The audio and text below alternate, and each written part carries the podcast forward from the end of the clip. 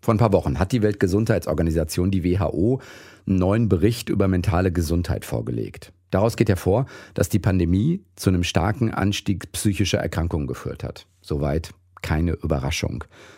Angestiegen sind neben Angststörungen vor allem Depressionen. Und da wir im Juli und August hier im Deep Talk ein paar Interviews wiederholen, kommt jetzt das Gespräch mit Thorsten Pattberg aus November 2021. Und keine Sorge, meine Stimme ist in dem Gespräch ganz normal. Kannst du sagen, warum wir Depressionen in dem Sinne falsch verstehen? Ich glaube, es ist ein Sinnangebot. Ich glaube, mhm. Äh, dass wir natürlich Menschen sehen, die leiden, denen es nicht gut geht und wir gerne einen Begriff hätten, irgendwie, um das zu fassen, was denen fehlt. Deutschlandfunk Nova.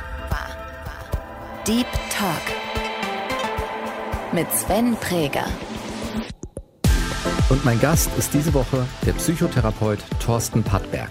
Das Leben ist eine verdammte Sache nach der anderen. Und ich glaube, dann wird es halt schwierig, wenn man äh, quasi sagt, so, diejenigen, die gestresst sind, die depressiv werden, die ängstlich werden, haben quasi ein persönliches Defizit. Es war ein erster großer Fehlschlag in einer langen, langen, langen Reihe von Fehlschlägen, in der Hoffnung, man könnte in den Genen oder Hirnstrukturen oder sonst wo irgendeinen Anhaltspunkt finden für Depressionen. Es hat bis heute nicht geklappt. Viel von dem, was man sich zum Beispiel von Antidepressiva versprochen hat, äh, lässt sich in der Forschung zumindest nicht finden. Ja, der Unterschied zwischen Placebo und Antidepressivum ist in kontrollierten Studien klein. Naja, man kann ja auch sagen, ich habe dich lieb und äh, jetzt geh mir aus den Augen. Das ist die fieseste Frage der Welt. Deutschlandfunk Nova. Deep Talk. Thorsten, auf einer Skala von 1 bis 10. Ich habe gelesen, Psychotherapeuten arbeiten gern mit Skalen. Mache ich ganz viel. Auf einer Skala von 1 bis 10, wie gut geht es dir gerade? Jetzt gerade? Ja. Auch richtig gut, glaube ich, so 9, würde ich sagen. Ehrlich? Ja. Bist du ein positiver Mensch, der zu solchen hohen Ziffern greift? Ich könnte mir auch Antworten vorstellen wie eine 6 und das wäre schon hoch. Aber eine 9 ist ja, äh, erscheint mir sehr positiv hoch. Nee, ich finde das einfach unglaublich schön, äh, über Sachen sprechen zu können, die mich interessieren. Und ich hoffe, dass das gleich so wird. Wie häufig kommt eine 9 bei dir vor? Ach, nicht immer. Ja, ich habe natürlich auch Phasen, wo ich regelmäßig unter 5 bin. Ja, ähm, wäre auch komisch. Ne? Irgendwie jemand hat mal gesagt, das Leben ist eine verdammte Sache nach der anderen. Und ich glaube, der hatte recht. Ne? Ja. Wie bist du durch die letzten 18 Monate gekommen? Also eine 9 für jetzt gerade ist ja, ist ja schön, dass es so ist, aber hm. wahrscheinlich geht es vielen anderen eher nicht 9, ne? Das liest man und das ist auch so. Ähm, ich selber bin natürlich privilegiert. Ne? Ich habe äh, eine Wohnung, die groß genug ist. Ich brauche äh, nicht jeden Tag auf die Straße raus. Ich durfte relativ bald äh, Videotherapie machen, um auch da Abstand zu halten. Ich habe sogar insofern noch profitiert, ich gebe ja auch noch Seminare und reise dafür normalerweise durchs ganze Land und dadurch sind mir 2020, glaube ich, alleine 30 Reisetage erspart geblieben für Seminare, die ich dann als Suminare gemacht habe. Ähm, von daher, ja, ich gehöre in der Hinsicht zu Krisengewinnlern. Ich merke aber, ja, dass mir ähm, das jetzt auch mehr und mehr auf die Nerven geht. Irgendwie, ähm, jeder Tag ist doch sehr, sehr gleich, muss man mhm. sagen. Ja. Hast du äh, nochmal was gemerkt, selbst wenn du auf äh, Videotherapie umstellen konntest, dass, weiß nicht, ob man das auch so aus der Praxisalltag, aus dem Praxisalltag heraus sagen kann, dass der Leidensdruck nochmal besonders wurde unter der Pandemie? Oder wie hast du es wahrgenommen, aus Therapeutensicht meine ich jetzt? Ähm, unterschiedlich. Ja, also es gibt Leute, die ähm, äh, haben es dankbar angenommen, ja, die aus äh, Drucksituationen rauskamen, in, aus denen sie sonst nicht rausgekommen wären.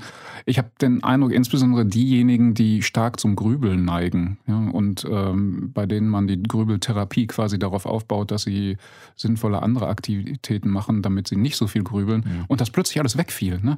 Ähm, da für die war es, glaube ich, wirklich richtig schwierig. Also die haben, haben echt zu knacken gehabt. Aber man kann jetzt nicht sagen generell, dass die Pandemie für alle gleich schlimm ist.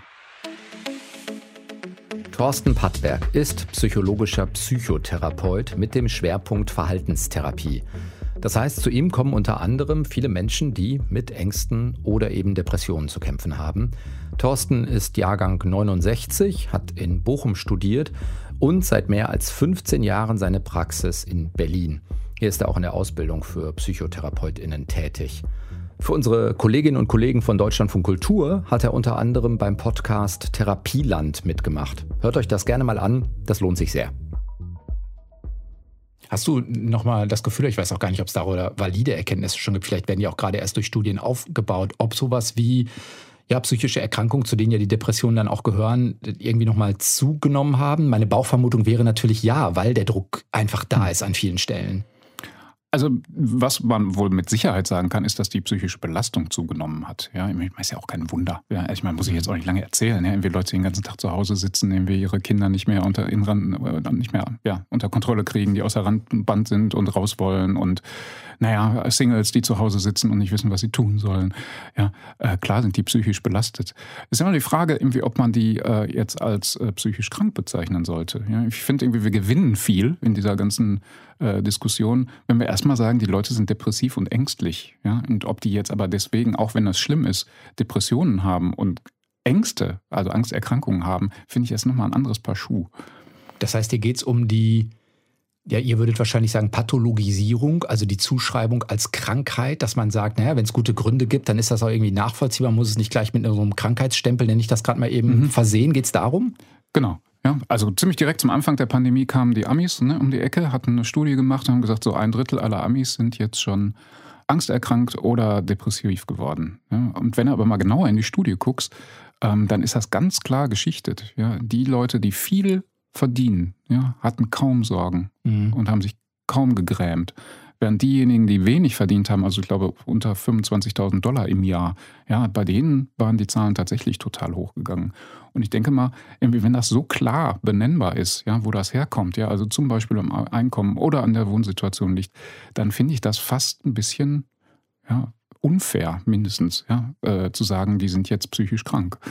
Weil Stempel und Stigma? Also es kann ja, mein Gedanke ist, es kann ja auch helfen, in dem Moment, wo man anerkennt, yes. dass das eine äh, Krankheit ist, sagt Gesellschaft auch, dann helfen wir. Absolut, ne? Ohne Diagnose keine Hilfe. Ähm, aber gleichzeitig ist es natürlich auch ein Problem, ja, wenn das ein rein medizinisches Thema wird, weil äh, natürlich implizit dann auch immer drin hängt, irgendwas stimmt nicht mit dir. Ja? Dein Hirnstoffwechsel ist äh, außer Rand und Band geraten, irgendwie, du hast nicht irgendwie richtig vorgesorgt, deine Resilienz ist nicht in Ordnung. Du hast deine Ressourcen nicht geschont. Genau, ja, oder aufgebaut. Mhm. Ja, ähm, was hast du eigentlich vor der Pandemie gemacht? Ja, ähm, und ich glaube, das, dann wird es halt schwierig, ja, wenn man äh, quasi sagt, so diejenigen, die äh, äh gestresst sind, die depressiv werden, die ängstlich werden, haben quasi ein persönliches Defizit. Ja? Dass man denen hilft, ja, dass man auf die zugeht, dass man Angebote macht, ähm, das finde ich vollkommen richtig. Ja? Und, und, so gesehen ist das ja auch nicht falsch, wenn dann ganz viele äh, Psychologen gesagt haben, so wir öffnen die Praxen und äh, wir sind für euch da. Ja? Ich finde aber, man muss trotzdem irgendwie gucken, ob die mit einer Diagnose gesund ja, da vielleicht nicht doch besser gekommen, äh, durchgekommen wären, äh, weil da nicht so viel dranhängt. Wer kommt denn gerade dann zu dir? Ach Gott, ein junges Pärchen irgendwie, wo, äh, wo, wo die beiden immer ganz viel ja, in Berliner Clubs unterwegs waren und das jetzt plötzlich nicht mehr geht. Ja, irgendwie und sie zu Hause sitzt und ähm, er sich im Schlafzimmer versteckt, weil sie immer da ist und äh, auch immer nicht weiß, worüber er mit ihr reden soll. Ja? Irgendwie und dann irgendwann die Situation so weit eskaliert, dass man sich halt den ganzen Tag anbrüllt. Und, ähm, Kommen die beide zu dir oder kommt einer von beiden? Es kommt einer. Ja, das ist vielleicht auch schon wieder ein bisschen ungünstig. Eigentlich wäre es ein Thema für Paartherapie. Ja? Mhm. Ähm, gleichzeitig kriegt man aber als kinderloses Paar keine kostenlosen Paarberatungen. Also wird es zu einem Einzeltherapeutischen Thema. Ja? Und dann arbeite ich mit einem von den beiden und sage, okay, ja, unter anderem frage ich dann immer, ne, sagen Sie mal, ja, wenn Sie sich jetzt hier in der Therapie ein bisschen verändern, ne, ähm, über welche Veränderungen würde sich Ihr Partner denn auch freuen? Ja, einfach auch, dann, um den so ein bisschen mit in den Raum reinzuholen, äh, damit man quasi so zumindest erahnt, ja, irgendwie, dass man sich nicht, dass man nicht einfach irgendwas erarbeitet, was dann die Beziehung möglicherweise äh, noch schwieriger macht.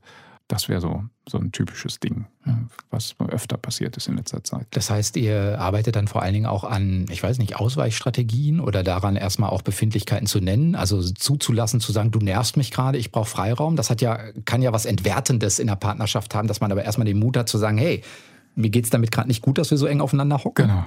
Nee, man kann ja auch sagen, ich habe dich lieb und äh, jetzt geh mir aus den Augen. Mixed Messages. ja, ähm, aber das ist eine gute Mixed Message. Ja, so, man kann sich dabei tief in die Augen gucken, sich anfassen und zu sagen, hör mal, ich will mein Leben mit dir verbringen, aber nicht die nächsten drei Stunden. Vielleicht äh, hört man das ja schon. Thorsten bringt Humor mit. Und so eine Leichtigkeit kann ja in Therapien auch helfen. Das bedeutet ja auch überhaupt nicht, dass man sein Gegenüber oder das Leid nicht auch ernst nimmt. Thorsten hat sich insbesondere nochmal mit Depressionen beschäftigt und seine Sichtweise in einem Buch aufgeschrieben. Das heißt Die Depressionsfalle, Untertitel Wie wir Menschen für krank erklären, statt ihnen zu helfen. Darin beschäftigt sich Thorsten auch intensiv mit dem Nutzen bzw. Nicht-Nutzen von Antidepressiva. Keine Angst, das passiert differenziert und evidenzbasiert. Er schaut also umfassend auf Studienergebnisse. Thorsten will, dass wir Menschen nicht pathologisieren, wird er vielleicht sagen, also einfach als krank abstempeln, sondern vielleicht eher darauf schauen und sehen, wer jetzt depressiv wird oder ist, das ist vielleicht auch eine ganz normale Reaktion auf eine extrem fordernde Situation. Den Menschen, denen es nicht gut geht, will er natürlich trotzdem helfen. Wenn ich sage, das ist eine Krankheit, dann kommt natürlich sofort immer die Biologie ins Spiel. Und äh, es ist ja lange, lange, lange versucht worden, äh, zu gucken, was ist denn jetzt biologisch eigentlich genau kaputt. Ne? Irgendwie. Irgendwas muss doch nicht in Ordnung sein im Kopf. Ja? Kann man das eigentlich benennen, ab wann man so eine biologische Sichtweise auf die, die jetzt speziell die Depressionen gewählt hat? Das muss man ja erstmal nicht. Also es ist ja viel an, im Äußeren beschreibbar oder auch im Inneren, wie es mir geht. Das braucht ja erstmal keinen klassisch biologischen Ansatz. Nee, ähm, also das war schon eine quasi konzertierte Aktion. Also ähm, das ging los, als äh, George Bush, der Ältere, ja, also der, der Papa von George W., äh, das äh, Jahrzehnt des Gehirns ausgerufen hat. Das war quasi so der Startschuss für die Idee, wir erklären jetzt alles aus dem Gehirn heraus. Und die Psychiatrie hat sich dem angeschlossen. Ja? Und wir haben gesagt, wir können das auch. Ja? Wir sind für die richtige Medizin. Wir werden für euch genau die Biomarker, genau die biologischen Bestandteile aller psychischen Störungen finden, unter anderem eben auch für die Depression. Das heißt, da sind wir in den Ende der 70er, Anfang der 80er. Genau. Ja, ähm, das hat sich dann nochmal verstärkt, ähm, als äh, dann die, die Psychiatrie revidiert ja diese Diagnosekataloge immer mal wieder neu und mhm. irgendwann waren sie so unzufrieden, weil das alles so unzuverlässig war. Ja, es war irgendwie ja, es war letzten Endes, ja, irgendwie, ich meine, wir haben ja gerade von den fünf Kriterien gesprochen, mhm. ne, die man erfüllen muss, damit man depressiv ist. Ähm, warum das jetzt ausgerechnet diese fünf Kriterien sein müssen, das war per Handzeichen abgestimmt worden. Ja, wenn, wenn viele, wenn sie das hören, sagen, das gibt's doch nicht. das ist aber so. Äh, die haben sich einfach geeinigt. Ja? Das war eine wilde Diskussion, was ist ein Depressionssymptom, was nicht. Und am Ende wurde nach Mehrheit entschieden. Ähm, und das fanden viele einfach doof. Und deswegen kam irgendwann später äh, die Idee, so in den 90ern, jetzt machen wir es mal richtig. Jetzt machen wir Hirnscans und PETs und MRTs und FMRTs und all dieses Zeug. Jetzt kann man ja sagen, das ist ja kein doofer Ansatz zu sagen, wenn man es kann. Mhm. Und keine Ahnung, wenn ich im, im funktionalen MRT so, solche Ergebnisse habe, dann ist das ein Diagnosekriterium für für Depression. Also genau. da geht es ja wahrscheinlich um die, um die Botenstoffe, wo man guckt, keine Ahnung, Serotoninhaushalt im Gehirn. Yes. Und je nachdem, wie der gerade ist, ist das mhm. entweder normal, dann gibt es da eine Glockenkurve, die drüber gelegt wird und wenn ich an den Rändern bin, dann ist es zu viel oder zu wenig Richtig. und dann kann ich da eine Diagnose stellen. Ja, hat nur leider nicht gestimmt. Das musst du erklären. naja, es hat von Anfang an nicht gestimmt. Ähm, die ganze Idee ist entstanden, weil äh, Leuten, denen man Mittel gegeben hat, die Serotonin erhöht haben, sehr überm Strich waren. Ja, das ist ursprünglich ausprobiert worden, unter anderem an Tuberkulosekranken und an Schizophrenen. Die sollten eigentlich andere Wirkungen davon haben, also keine Tuberkulose mehr und sich beruhigen. Und die wurden aber agitiert. Ja, irgendwie die Tuberkulosekranken sind, da gibt es Fotos von, irgendwie durch ihre Krankenhaushallen getanzt, ja, mhm. in der Walzer getanzt. Ähm, und da kam die Idee auf, hm, vielleicht ist dieses Serotonin ja irgendwie verdammt gut, um die Stimmung zu steigern. Und das könnte ja gut sein für Depressive. Und ähm, soweit so plausibel erstmal. Soweit so plausibel, genau, ja. Und das klappte ja auch. Ähm, viele Depressive fühlten sich nach Einnahme von Antidepressiva besser. Fakt ist aber nur, wenn man guckt, ja, haben Depressive denn weniger Serotonin als gesunde Leute? Ja, Gibt es diesen Unterschied nicht? Das stimmt nicht. Und wenn du Leuten Medikamente gibst, die Serotonin senken im Gehirn, ja, also denen das sogar noch wegnimmst, dann mhm. müssten die ja total in den Keller gehen. Aber das passierte auch nicht. Ja. Die waren auch ein bisschen besser drauf. Also irgendwas stimmte an dieser Theorie von Anfang an nicht. Und es war ein erster großer Fehlschlag in einer langen, langen, langen Reihe von Fehlschlägen, in der Hoffnung, man könnte in den Genen oder Hirnstrukturen oder sonst wo irgendeinen Anhaltspunkt finden für Depressionen. Es hat bis heute nicht geklappt. Jetzt kann man ja sagen, ja, ich will das gar nicht bösartig ausdrücken oder zu läppsch. Also zur Wissenschaft, auch zur medizinischen äh, Behandlung gehört Try and Error. Mhm. Also im Sinne von, ja. man muss es ausprobieren, genau. dann guckt man es, ob es klappt. Und zum Beispiel, wenn man jetzt sagen würde, ähm, wie, man gibt es und man fragt hm. nach Befinden und man sieht, den Menschen geht es äh, besser, dann hm. wer heilt, hat recht, hm. dann machen wir das, auch wenn wir vielleicht nicht genau die Wirkweise verstehen. Könnte sein, ne? ähm, ähm, ne? Irgendwie David Kapfer hat vor zehn Jahren gesagt, wir erzählen den Leuten seit 30 Jahren, wir warten auf Biomarker, wir warten immer noch. Ne?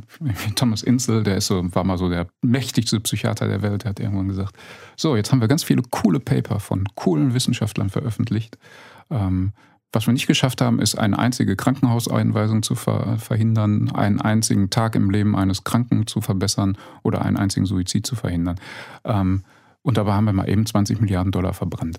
Also es deutet vieles davon hin, wir sind zumindest noch nicht so weit. Gleichzeitig muss man auch sagen, viel von dem, was man sich zum Beispiel von Antidepressiva versprochen hat, äh, lässt sich in der Forschung zumindest nicht finden. Ja, der Unterschied zwischen Placebo und Antidepressivum ist in kontrollierten Studien klein, sehr, sehr klein. Ja, das ist so ein bisschen so, als würde man eine Diätpille einnehmen und damit 100, 100 Gramm abnehmen und äh, das als riesengroßen Erfolg verkaufen. Trotzdem helfen sie einigen mehr und einigen weniger. Und deswegen gibt es auch viele, die quasi darauf schwören und sagen, das hat mein Leben gerettet. Es ist aber für den Einzelnen immer schwer zu sagen, was hat mir genau geholfen. Und deswegen machen wir ja diese großen Studien. Und die Studien sind im Augenblick ziemlich mau. Diese Medikamente, das legen zumindest große Metastudien nahe, wirken vor allem für Menschen, die schwere Depressionen haben. Bei leichteren Verläufen oder Episoden ist der Effekt geringer. Dabei muss man ja erstmal schwer, mittelschwer oder leicht depressiv diagnostiziert werden. Das ist zumindest auch die Unterscheidung, die in Deutschland üblich ist. Dafür wiederum müssen ein paar Symptome zusammenkommen. Und um es ein bisschen komplizierter zu machen, gibt es Haupt- und Nebensymptome. Hauptsymptome sind gedrückte Stimmung, Freudlosigkeit und Antriebsmangel. Nebensymptome gibt es ein paar mehr. Dazu gehören unter anderem verminderte Konzentration, sinkendes Selbstwertgefühl, Schlaflosigkeit oder weniger Appetit. Und je nachdem, wie viele Symptome über einen gewissen Zeitraum vorkommen, meistens werden da zwei Wochen genommen, wird man eben eingestuft. Das ist zumindest eine Möglichkeit der Diagnosestellung. Und als eine Ursache für Depressionen wird unter anderem immer wieder Serotoninmangel im Gehirn angegeben.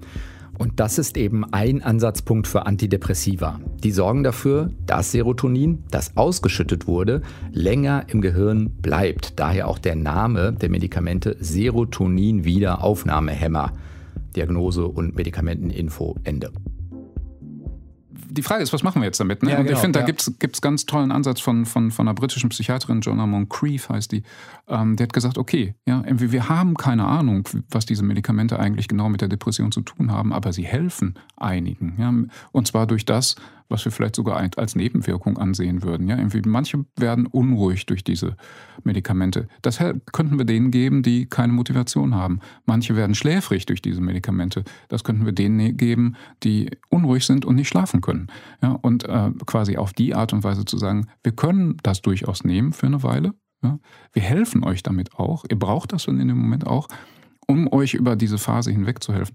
Es heilt nur nichts. Ja? Also eigentlich sollten die dann nicht Antidepressiva heißen, sondern die könnte man dann, weiß ich nicht, Energizer nennen oder äh, Beruhigungshilfen. Ja? Mhm. Ähm, das wäre eine Möglichkeit. Und er sagt, an sich ist nichts schlimm daran, ja, die Medikamente zu nehmen, wenn man sie wiederum nicht zu lange nimmt, weil man hat ja inzwischen ja auch raus, dass äh, mit Entzugserscheinungen doch einige Probleme bestehen. Ähm, aber man kann, machen kann man das schon. Ist deswegen nicht falsch, wenn Leute die nehmen und äh, niemand braucht sich deswegen schämen. Ja? Ähm, es ist äh, nur, man sollte nicht bei dieser Lösung quasi stehen bleiben, sondern immer noch gucken, jetzt wo mir das Medikament so geholfen hat, was mache ich jetzt damit und wie äh, nehme ich vielleicht die Veränderungen in meinem Leben vor, die wirklich wichtig sind. Ist das so, dass Menschen jetzt vielleicht auch manchmal gegoogelt haben und sagen, so, äh, Herr Pattberg, ich komme mit einer Depression, helfen Sie mir? Mm. Ja, das passiert immer öfter. Also auch gerade dadurch, dass das Depressionskonzept auch inzwischen so gut drum ist. Ne? Irgendwie äh, haben viele sich ihre Diagnosen selber gestellt. Ja, irgendwie viele kommen auch mit ADHS-Diagnosen zum Beispiel. Irgendwie ist auch äh, relativ bekannt. Autismus wird öfter, irgendwie man sieht das schon so ein bisschen auch, wie was gerade ähm, viel in den Medien ist ähm, und sich Leute dann daran wiederfinden.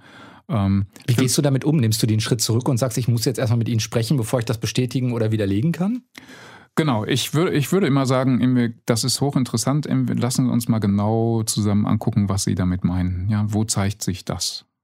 Also ähm, sonst ist es halt eben unscharf. Ja, Depression ist vielgestaltig. Ich möchte mit denjenigen wissen, irgendwie, wo macht ihnen die Depression denn eigentlich Schwierigkeiten? Ja, und dann wird es oft dann, verliert es dann wieder dieses mythische, dieses, diese, diese schwierige Krankheit, sondern es zeigt sich dann oft eben, ich weiß nicht, was ich meinem Chef sagen soll, wenn der schon wieder mit 15 Aktenordnern vor mir steht. Ja, irgendwie. Und ich bin verzweifelt, wenn äh, mein Date nicht kommt. Ähm, und ich äh, komme nicht mehr aus dem Quark, wenn ich morgens um neun aus dem Bett muss, wenn ich vorher bis 4 Uhr morgens Videospiele gespielt habe. Ja, und solche Sachen.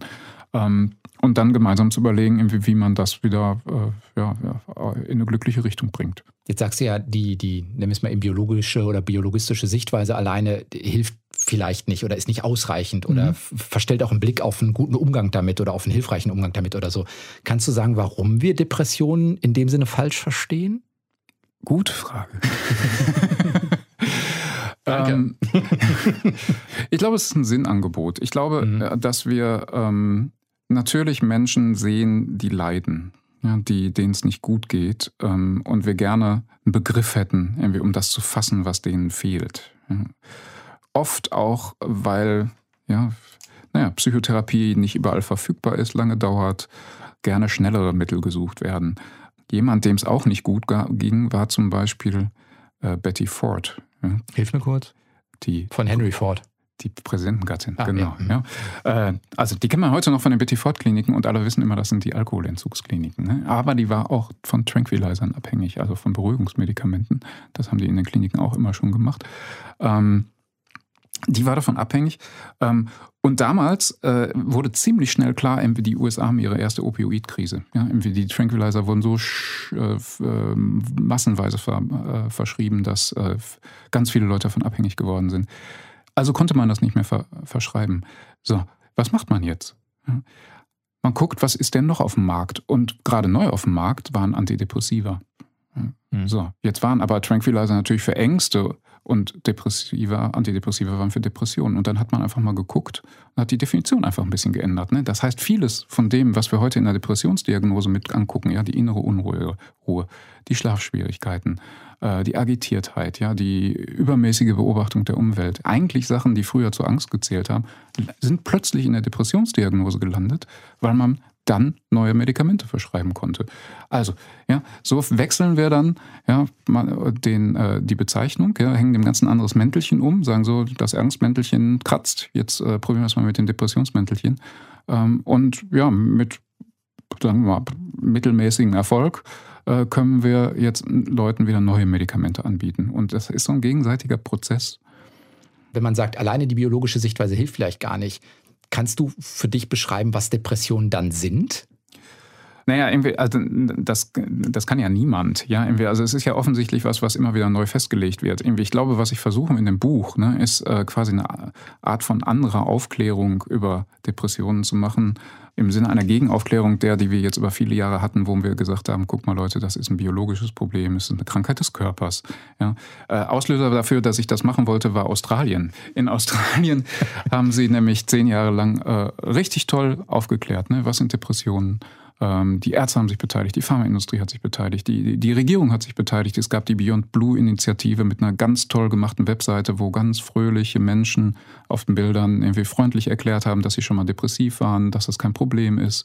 Ähm, und die Idee war, so, wir machen das, wir bieten den Menschen das an, wir machen denen klar, das ist eine Krankheit wie der andere. Die Depression gehen wir jetzt an, wir werden das Problem lösen. Die haben das zehn Jahre lang gemacht und als sie das beforscht haben, ja, war es niederschmetternd. In der Zeit, wo das Beyond Blue Projekt gelaufen ist, waren die Zahlen von 6,8 Prozent im Jahr depressive Leute auf 10,3 gestiegen. Mhm. Und noch schlimmer, ausgerechnet die, die sich viel mit Beyond Blue beschäftigt hatten, also die von der Kampagne gut erreicht worden waren, waren besonders häufig depressiv. Gibt es eine, eine, eine, vernünftige Erklärung? Eine, genau, so im Sinne von manchmal steigen ja auch die Zahlen, weil man ein Stigma abbaut und Menschen gehen. Also die Zahlen steigen, weil wir mehr Fälle feststellen, nicht ja. weil mehr Fälle da sind. So. Ja, Das ist eine wichtige Unterscheidung. Entweder dazu muss man aber wissen, Epidemiologie, ne, hm. die gucken, um das äh, stabil zu halten, immer nur nach der Symptomatik, nicht nach den gestellten Diagnosen. Okay. Das heißt, ähm, das war kein Effekt von, wer hat denn das auch entdeckt und benannt, sondern es war eine Frage, äh, wie viel Symptomatik war in der Bevölkerung. Und da braucht man keine Ärzte für, die das, äh, die, die Diagnose auch aufschreiben. Und genau das war eben hochgegangen. Ja? Es gab insgesamt mehr depressive Symptome in der Bevölkerung, diagnostiziert oder nicht. Ähm, Aber dafür ist ja die Kampagne nicht verantwortlich. Das ist ja eine Frage von Korrelation und Kausalität. Also die, die Kampagne hat ja wahrscheinlich nicht dafür gesorgt, dass es den Leuten schlechter geht. Sondern vielleicht gab es gesellschaftliche Entwicklungen, die dafür gesorgt haben, dass es Menschen schlechter gegangen ist. Ja, also sie, hat, sie war zumindest mal wirkungslos, wenn es darum geht. Das zu verbessern, ja. Okay. ja, ja okay. und, und Stimmt. Und diejenigen, die in Kontakt mit der Kampagne waren, waren eben besonders häufig depressiv. Ähm, also was ein Hinweis darauf ist, dass die Art und Weise der Aufklärung, die gemacht worden ist, nicht funktioniert hat. Ja? Und deswegen wird gerade akut überlegt, wie klären wir denn dann über Depressionen auf? Ja? Das Schluss aus der mhm. Studie war, umso weniger man über Depressionen weiß, umso besser ist es, umso weniger wird man depressiv. Und ich glaube, das ist mein Versuch in dem Buch irgendwie zu sagen, ich will versuchen, eine andere Geschichte der Depression zu erzählen. Eine, in der es weniger um Medikamente und Gehirnstoffwechsel geht ähm, und wo nicht jeder sofort sich verpflichtet fühlt, in Therapie zu gehen, wenn es ihm mal ganz schlecht geht, sondern zu sagen, guck mal, was wir mit Sicherheit wissen, ja, anders als die Biowissenschaften, die seit 40 Jahren ehrlich gesagt nichts geliefert haben, wissen wir von der sozialen Seite, ja, ganz klar, wie die Einflussfaktoren sind. Ne? Armut, ja, äh, Schwierigkeiten in der Kindheit, wenn man mehr als auf, auf mehr als drei Geschwister aufgeben muss, aufpassen mhm. muss, wenn man schlechte Beziehungen zu seinen Eltern und äh, zu seiner Familie hat, wenn man schlechte Paarbeziehungen hat, ja, wenn man in Armut lebt, wenn man hohe Schulden hat, ja, das ist relativ eindeutig. Die Leute kriegen Depressionen. Wir wissen das alles. Ähm, und ich glaube, da würden wir jetzt auch alle zustimmen. Was wir aber nicht machen, ist das bei der Behandlung zu berücksichtigen. Ja, wir gehen dann und nehmen die Einzelnen in Einzeltherapie und vergessen irgendwie, wie das mal entstanden ist. Ne? Wir müssen uns vielleicht mehr so über soziale Interventionen Gedanken machen. Eine Idee wäre, ne, finde ich total gut, hat ein äh, Schweizer Depressionsforscher sich ausgedacht, sagt, wir machen eine Region mit Mindesteinkommen und eine Region ohne Mindesteinkommen. Ja, und dann vergleichen wir mal nach fünf Jahren. Ja, was ist der Unterschied? Gibt es in der einen Gruppe mehr und gibt es in der anderen Gruppe weniger Depressionen? Und dann hätten wir doch eine klare soziale Intervention, die uns hilft, Depressionen zu senken, weil das wollen wir ja eigentlich. Äh, und es sind nicht eine einzige Stunde äh, Psychotherapie gewesen. Mhm. Wir haben für jeden Gast in, äh, in der Sendung eine kleine Spontanitätsübung, um den Gast noch etwas besser kennenzulernen. Ui. Wenn das geht, versuche mal bitte die folgenden Sätze zu vervollständigen, Thorsten. Mhm. Sigmund Freud ist für mich der Vater der, der Psychoanalyse und der Psychotherapie schlechthin, einer der größten Philosophen des, der vergangenen 150 Jahre. Sagst du als Verhaltenstherapeut? Nee, prägt halt alles. Ja, irgendwie auch viel von dem, was ich mache. Also, klar. Abschalten kann ich bei? Lesen, Fahrradfahren, Sport, Fernsehserien. Wenn ich nicht Psychotherapeut geworden wäre, wäre ich? Dann wäre ich heute eventuell arbeitslos. ich hatte ja schon lange Psychologie studiert und musste irgendwas damit machen. Ähm, Ach, ich, ich glaube, irgendwie im Nachhinein, was ich gerne gemacht habe, wäre Englisch. Ich wär, wär, vielleicht wäre ich heute Englischlehrer. Äh, etwas, das ich gar nicht an mir mag? Ähm, dass ich oft schwer aus dem Quark komme. Und dass ich irgendwie, was vielleicht man auch nicht immer denkt, irgendwie, ich rede gar nicht gerne öffentlich. Ja, eigentlich nicht. Irgendwie, ich mache das, weil ich das äh, sinnvoll finde. Sinnvoll finde, irgendwie, aber es macht mich eigentlich, äh, ich bin ein bisschen sozialphobisch. Ja, das ist das. Und etwas, das ich besonders an mir mag? Was ich besonders an mir mag, ähm, das ist, das ist die fieseste Frage der Welt. das ist viel schlimmer als was Max und Ach, komm, du bist doch selbst reflektiert als Therapeut. Du weißt doch, was Ressourcen und Stärken sind. Und ja. Selbstliebe ist auch ein wichtiges Thema. Ja, Selbstannahme, Anerkennung. Ja, ich finde, wir denken ja viel zu viel über selbst nach. Deshalb frage ich es auch nur als eine. Klar, als als äh, was, was mag ich an mir? Ach, ich mag, dass ich mich wirklich verdammt gut konzentrieren und in Sachen reinfuchsen kann. Ja, ich kann mich da auch richtig drin auflösen. Ich kriege dann so einen Flow, ja, wenn ja. ich ähm im Thema einmal drin bin. Gibt es für dich als Therapeut besonders nein, Fälle, die du besonders gerne hast oder Sachen, wo du für dich merkst, die fallen dir schwerer, aus welchen Gründen auch immer? Also so nach dem Motto Depression mache ich eigentlich ganz gern, weil ich konstruktiv helfen kann, ähm, andere Sachen nicht oder so?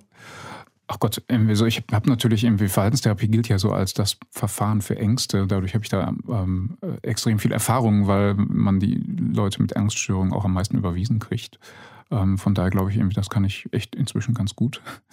Ähm, ich finde, also dafür ist ja auch diese Findungsphase am Anfang einer Therapie da. Ne? man muss ja miteinander klarkommen und ähm, mit allen kommt man leider nicht klar. Also ich, ich werde auch schon mal abgelehnt, wo Leute sagen, hm, das war jetzt nicht die Art und Weise des Gesprächs, die ich mir vorgestellt habe.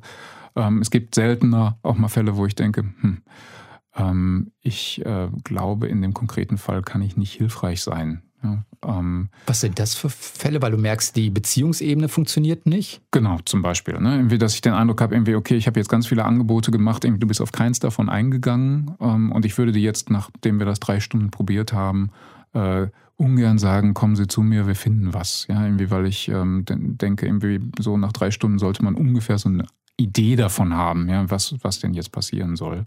Äh, und wenn das nicht der Fall ist, würde ich sagen, oh, probieren Sie vielleicht nochmal woanders.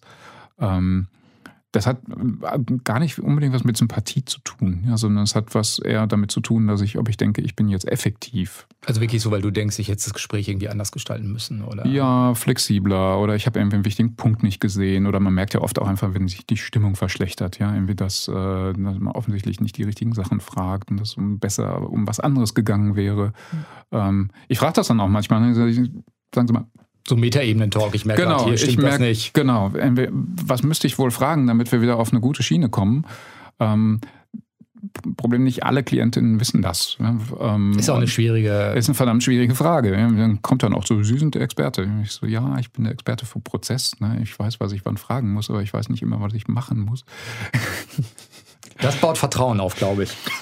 nee, ich glaube, wir sollten ein bisschen wegkommen von diesem äh, Image des allwissenden Psychotherapeuten, der irgendwie da sitzt, irgendwie in die Psyche blickt und äh, dann drei Maßnahmen herauspeit und sagt, so, das ist jetzt gut für Sie. Ja, das funktio so funktioniert es nicht. Ne? Es sind immer wieder neue Anläufe, die wir gemeinsam machen, um zu gucken, guck mal, was für dich funktioniert davon gerade. Und es kann im Übrigen oft auch sein, am Ende der Stunde sieht das gut aus und dann ist das ja oft ne, irgendwie so als Hausaufgabe aus der VT, aus der Verhaltenstherapie, probieren Sie das mal aus. Und das Ergebnis kann aber sein, es hat überhaupt nicht geklappt. Ähm, das heißt für uns dann nächste Stunde, okay, wir müssen uns was Neues ausdenken. Ja, vielleicht müssen wir doch nochmal was aus der Kindheit besprechen oder wir brauchen eine andere Art von Aufgabe oder es gibt irgendwo hier ein Problem, irgendwie du findest nicht die richtigen Worte. Ähm, und so kommen wir so Stück für Stück ne, äh, zum Ziel. Jetzt hast du vorhin, um nochmal die Brücke zu schlagen, zu wie gehen wir jetzt damit um, vorhin ja auch Sachen angesprochen. Also die Ursachen sind relativ gut bekannt. Schwierige Beziehungsgestaltung hast du genannt, äh, Armut hast du genannt, soziale Risikofaktoren und so. Der Gedanke, der bei mir davor sofort in den Kopf kommt, ist, dass das nicht nur, aber größtenteils Strukturfaktoren sind, hm. die man sozusagen in der Therapie zum Beispiel ganz schlecht nur bearbeiten kann. Also hm. natürlich kann ich an der Beziehungsgestaltung arbeiten, wobei es ja auch nicht leicht ist, Beziehungen zu verbessern oder mhm. zu beenden oder so. Ne? Gibt es viele Faktoren, die da eine Rolle reinspielen, Abhängigkeiten, Kinder und so weiter und so fort. Genau. Aber sowas wie, wie strukturelle Armut kriegst du ja in der Therapie null gelöst. Mhm, absolut, ja. Das ist eben keine Aufgabe für Therapie. Man muss auch sagen, ähm, zum Beispiel jetzt kam gerade eine Studie raus, dass äh, äh VT bei Kindern und Jugendlichen nicht so richtig gut wirkt, was meiner Meinung nach möglicherweise damit zu tun hat, dass man das soziale System da nicht genug ein, äh, mit einbezieht. Ähm, das heißt Eltern, die mit unterstützend wirken oder Schule, zum Beispiel. sondern die dann mit alleine lässt mit der Aufgabe so. Exakt, mhm. ja. Und ähm, und ich glaube, das können wir auch nicht unbedingt, aber was wir können, ist, wäre darauf irgendwie lauthals hinweisen. Ja? Also ich finde zum Beispiel irgendwie so ein bisschen schade, jetzt gerade auch in der Corona-Pandemie, wo, wo klar wird, viele Leute sind depressiv und ängstlich, also psychisch belastet und meinetwegen, dann nennen wir es Depressionen und Ängste, aber dann als einzige Maßnahme zu, fördern, äh, zu fordern, so wir brauchen jetzt unendlich viel mehr Psychotherapieplätze. Ja? Das finde ich ein bisschen verschenkt. Ja? Ähm, weil das würde ja auch wieder das alles individualisieren. Ich finde, als Psychotherapeuten sollten wir uns hinstellen und sagen, guck mal Leute, das ist deswegen gekommen, weil ihr von vornherein für solche Sachen keine Fangnetze gebaut haben. Ja, weil diejenigen, die prekär leben, im Zweifel in der ersten Krise komplett nackt dastehen. Ja, und deswegen sind die natürlich jetzt bei uns. Aber besser wäre es gewesen. Ja, wenn sie bei euch sind. Ne? Der Zugang zur Psychotherapie kommt ja auch nochmal hinzu. Also A, ich ja. muss äh, mir die Hilfe suchen können. Und wir haben äh, jetzt nicht intensiv gesprochen über Wartezeiten für Psychotherapieplätze. Genau. Also ich muss ja auch noch einen Zugang zur Therapie kriegen. Das kommt noch dazu. Ne? Und genau, und dann, dann, dann, weil sie nicht zu uns kommen, kriegen sie dann eben Antidepressiva. Aber das ist ein Löser-Problem erstmal recht nicht, ja, das strukturelle. Aber es wird auch eben kaum drüber geredet. Ja, irgendwie neulich, neulich wieder gehört. Ne? Irgendwie kam irgendwie Armut ist ein Risikofaktor für Depressionen, also brauchen wir mehr Psychotherapieplätze für, für, für Arme. Vielleicht gucken wir aber vielleicht mal, ob, ob wir nicht wieder irgendwas an der Armut machen könnten, ja, in dieser, an dieser sozialen Ungleichheit. Und dass Psychologen das zumindest klar benennen ja, und nicht, nicht sagen, irgendwie so, wir brauchen mehr Therapieplätze.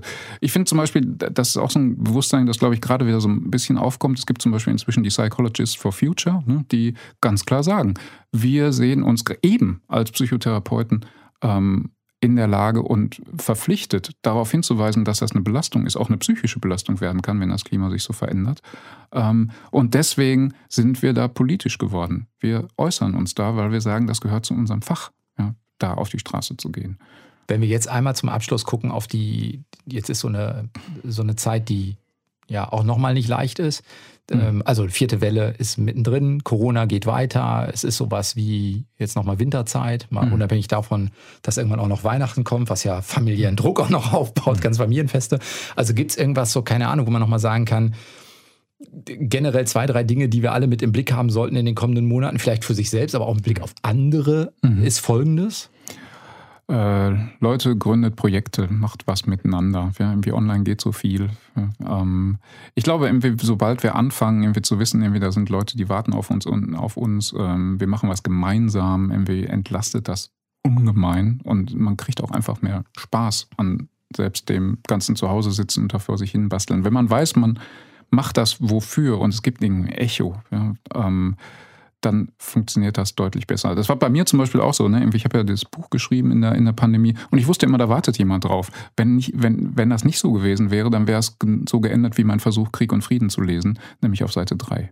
Sagt Thorsten Pattberg, psychologischer Psychotherapeut. Dein Buch heißt Die Depressionsfalle, war diese Woche zu Gast. In Deutschland von Nova im Deep Talk. Vielen Dank. Sven, es war ein Vergnügen.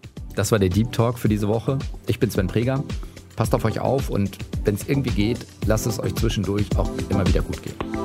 Deutschlandfunk Nova. Deep Talk. Jeden Mittwoch neu.